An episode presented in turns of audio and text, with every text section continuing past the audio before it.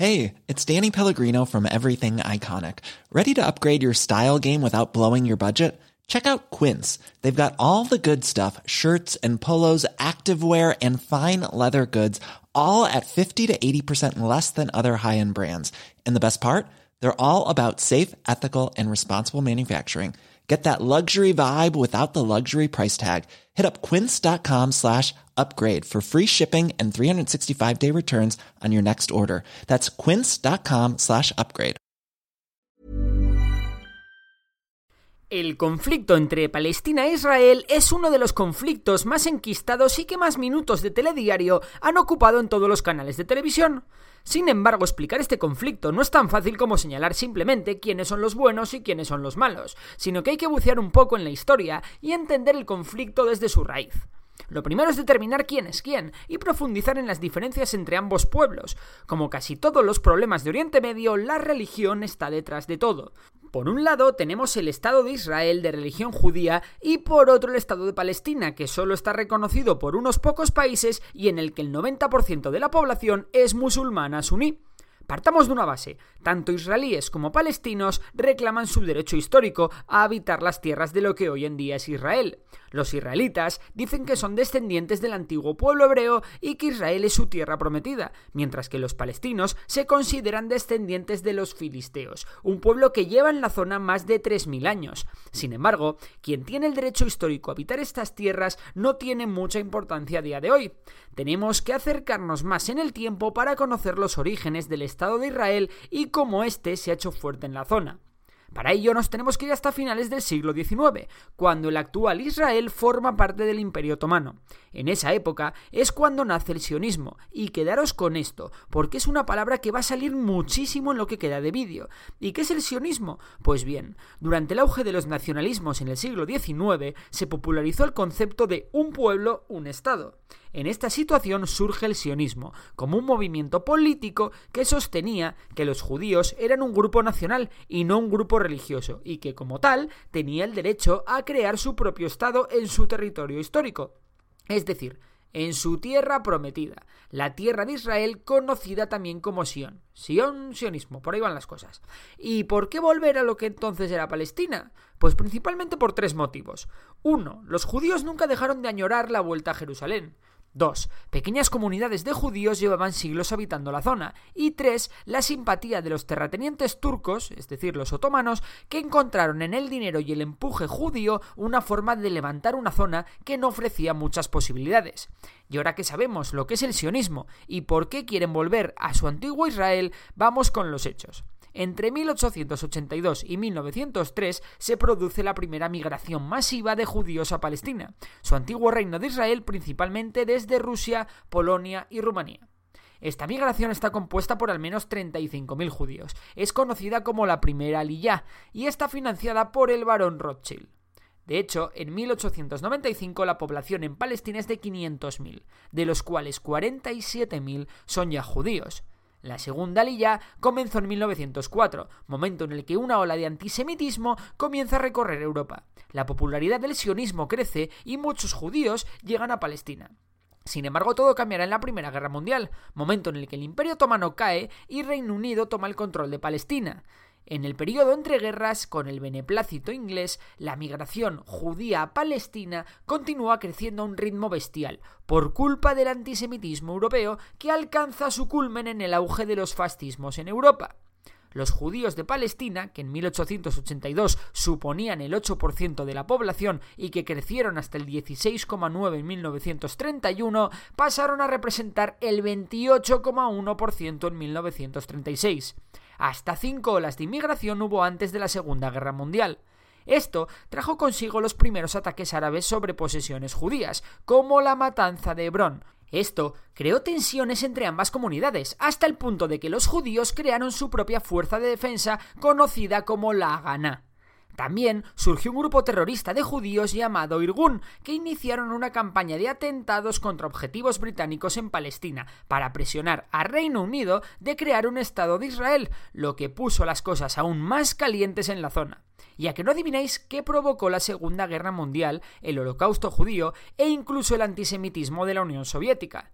Pues sí, más migración a Palestina. Sin embargo, los atentados del Irgun habían hecho cambiar a Churchill de opinión sobre los judíos y limitó las inmigraciones a Palestina, aunque bueno, muchas se produjeron de forma clandestina.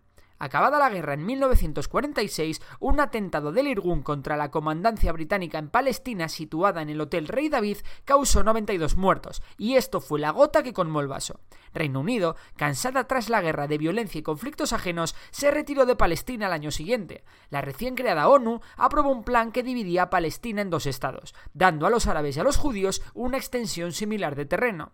El 14 de mayo de 1948, el Estado de Israel fue proclamado en el territorio otorgado por el Plan de la ONU, aboliendo como primera medida las leyes antimigratorias británicas que impedían desde hacía años la entrada legal de nuevos judíos a Palestina. ¿Y qué hicieron los árabes? os preguntaréis. Pues dos días después de la independencia de Israel, los árabes palestinos, apoyados por la recién creada Liga Árabe compuesta por Egipto, Siria, Líbano, Arabia Saudí y Transjordania, declararon la guerra al recién creado Estado de Israel. Sin embargo, los judíos estaban mejor organizados de lo que los árabes creían y formaron las llamadas Fuerzas de Defensa de Israel, las IDF, que aún hoy en día son las Fuerzas Armadas de Israel. Israel no solo no perdió la guerra, sino que aumentó su territorio un 23% más de lo asignado inicialmente por la ONU.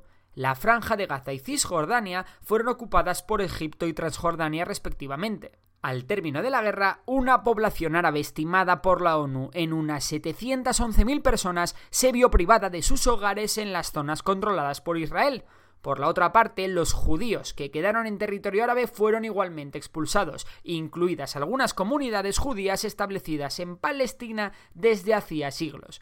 En 1956, Egipto nacionaliza el canal de Suez y bloquea los estrechos de Tirán, la principal vía al principal puerto israelí.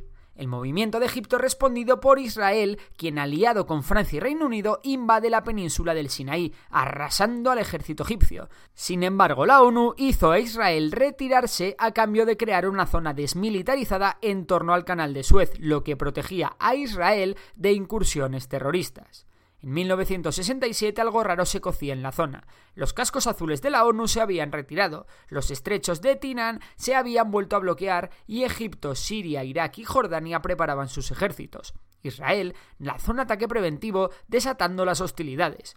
Israel, atacada por los cuatro países árabes, ganó la guerra y llegó a ocupar la península del Sinaí de nuevo, los territorios palestinos de Cisjordania y los altos del Golán que eran sirios. En 1973 los árabes vuelven a la carga en la llamada Guerra de Yom Kippur para recuperar los altos del Golán y la península del Sinaí. En plena Guerra Fría, las superpotencias tomaron parte. Estados Unidos apoyó a Israel y la Unión Soviética a los países árabes. La victoria militar fue de Israel nuevamente, aunque con muchas más dificultades que en la anterior guerra. Israel cedió en las negociaciones y aceptó devolver el Sinaí a Egipto, a cambio de que Egipto reconociese a Israel, siendo el primer país árabe en hacerlo. ¿Y los territorios palestinos? Sí, bueno, también los devolvió, pero no enteritos, sino que le metió un buen mordisco que Israel se quedó para siempre. En 1982, Israel invadió el sur del Líbano para frenar las incursiones de guerrilleros palestinos en suelo israelí. La presencia israelí en Líbano llegó hasta el año 2000 y en 2006 la violencia tuvo un repunte con una intervención directa de Israel en Líbano contra la milicia Hezbollah. Y así a grandes rasgos, esta ha sido la situación exterior de Israel en medio de un lugar repleto de enemigos que le quieren destruir y que no desaprovechan la mínima ocasión para intentarlo. Y ahora miremos de puertas para adentro. Tenemos al Estado de Israel, un Estado fuerte, económicamente súper desarrollado y muy, muy, pero que muy fuerte militarmente hablando. Ante semejante potencia que se había creado en unas pocas décadas, los palestinos poco podían hacer. Israel desde su independencia ha intentado hacer la vida imposible a los palestinos para reducir su presencia en el país lo más rápido posible. Restricciones de movimiento, de acceso a agua, represión y marginación son solo algunas de las armas israelíes contra los palestinos. Si bien es verdad que los guerrilleros palestinos no han desaprovechado la oportunidad entre tanta guerra para intentar dañar lo máximo posible a Israel, aunque sin demasiado éxito. Además, Israel le va comiendo poco a poco terreno a Palestina. ¿Cómo? Pues organizando asentamientos judíos en territorio palestino, de forma que Israel ha ido poco a poco hasta nuestros días colonizando y sembrando de judíos el suelo palestino. Y ante esto un apunte, es una cosa ilegal, súper ilegal. No se puede hacer y lo prohíbe el derecho internacional. El asesinato de cuatro trabajadores palestinos en un campo de refugiados que fueron embestidos por un camión militar israelí en 1987 provocó la primera intifada, una revuelta palestina contra el dominio israelí, cuyas imágenes dieron la vuelta al mundo al ver cómo niños y adolescentes lanzaban piedras a los tanques israelíes que respondían con fuego real. Es aquí cuando los hermanos musulmanes crean Hamas, una organización paramilitar de carácter religioso que intenta hacerse con el control de la resistencia palestina, hasta entonces en poder de la OLP, una organización con menos principios religiosos. De hecho, en 1888 se produjo la Declaración de Independencia de Palestina por la OLP, sin que casi ningún país con peso en la ONU la reconociese. El presidente de esta organización era Yasir Arafat, que acabada la intifada en 1993 reconoció al Estado de Israel en una carta oficial enviada al primer ministro de Israel. En respuesta a la carta de Arafat, Israel reconoció al OLP como legítimo representante del pueblo palestino, dando inicio a los acuerdos de Oslo y a la Autoridad Nacional Palestina. Esta autoridad reconocía el derecho de los palestinos de autogobernarse en Gaza y Cisjordania.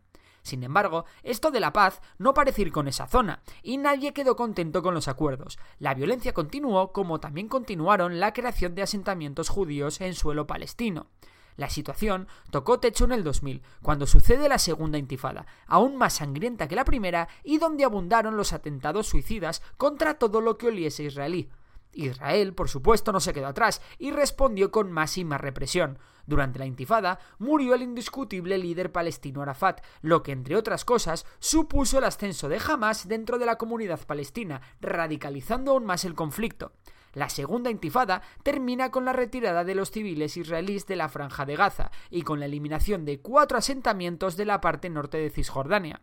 La segunda intifada se llevó la vida de más de 4.000 personas. Sin embargo, jamás se hizo fuerte en la franja de Gaza, en la que Israel construyó un muro para aislarla económicamente y de paso impedir que jamás se hiciera con más armas. Sin embargo, el bloqueo ha causado un desastre humanitario en la zona. Los ataques israelíes a la franja de Gaza además son constantes, aunque desde la franja se lanzan frecuentemente cohetes contra las posiciones israelíes.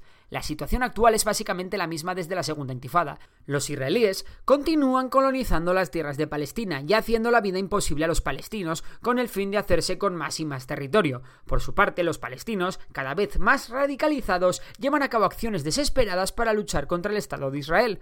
El conflicto parece no tener fin y las posiciones están lejos de reconciliarse. Por su parte, Israel no está exento de enemigos externos. Cada poco lleva a cabo bombardeos en Siria, donde la presencia de iraníes es mayor, a la par que Irán ha jurado destruir Israel. Y ojo, porque Irán ha anunciado que va a continuar con su programa nuclear. Así que ya sabéis, esta zona, como siempre, parece que va a seguir siendo un polvorín. Ahora te toca a ti. ¿Quién crees que tiene la razón en el conflicto? ¿Acabará esto algún día? Si te ha gustado el vídeo, ya sabes que puedes suscribirte al canal, darle like y seguir a Memorias de PC en Facebook e Instagram. Un saludo a todos y hasta la próxima.